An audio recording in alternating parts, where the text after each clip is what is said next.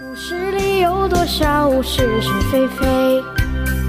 故事里有多少非非是是？《侍卫官杂记》，作者宋乔，由事了播讲。故事里的事，说不是就不是，是也不是。今天的军事会议开得十分紧张，从上午的九点一直开到晚上十一点，除掉中间吃两顿饭的那个两个钟头之外，足足开了十二个钟头的会。参加会议的陈诚、白崇禧、啊周子游、啊刘志、孙立人等一些高级将领，另外还有美国顾问团团长。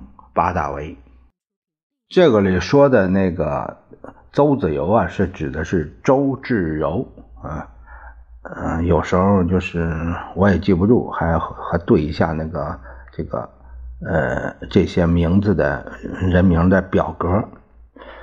一开会就由先生报告今后发动全面攻势的详细计划。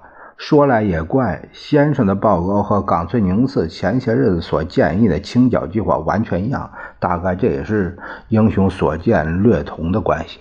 孙立人紧挨着八大维，他一面听一面低声翻译成英文给他听。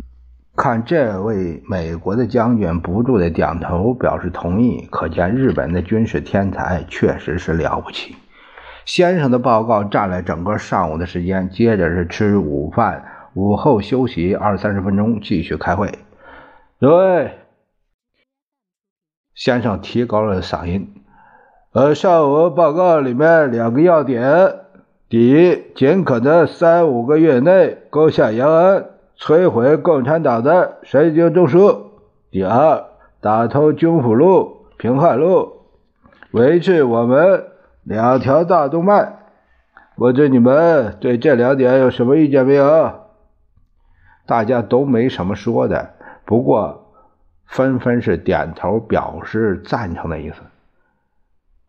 啊，呃，先生刚才指示的一切尽善尽美。陈诚站起来说。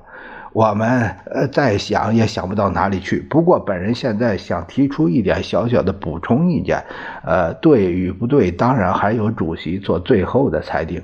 他说到这里稍微停了一下，等先生做了个手势，让他再往下说下去，他才继续说：“嗯，本人认为，我们除掉在东北加紧攻势以外，还必须在山东发动。”呃，主动性的进攻，切断共军华北、华东间的联络，而且我们在山东作战是有优越条件的，因为青岛是我们美国朋友的海军和空军基地，对于我们有种种的便利。至于这地区的详细作战计划，等以后再提出。先生听了他的话，大为高兴，一连说了几个好。白崇禧也站起来。陈部长的意见非常好，嗯，本人完全支持。呃，另外，本人也有一个计策，就是仿效关云长水淹七军的意思。他这一提三国的故事，大家都特别有兴趣。白崇禧不慌不忙往下说：“我们可以利用黄河来帮助我们的军事进攻，只要放水引导黄河归入故道，就可以把鲁豫共区。”淹个七零八落，这样可以和陈部长刚才提的作战计划相配合。共产党再厉害也吃不消。这项计策太好了，先生几乎鼓起掌来。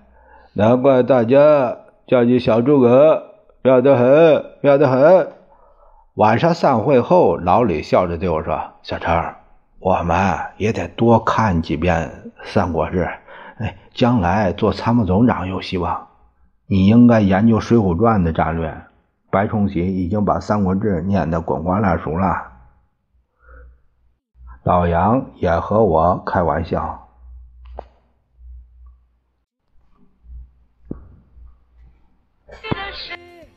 说是就是，不是也是。故事里的事，说不是就不是，是也。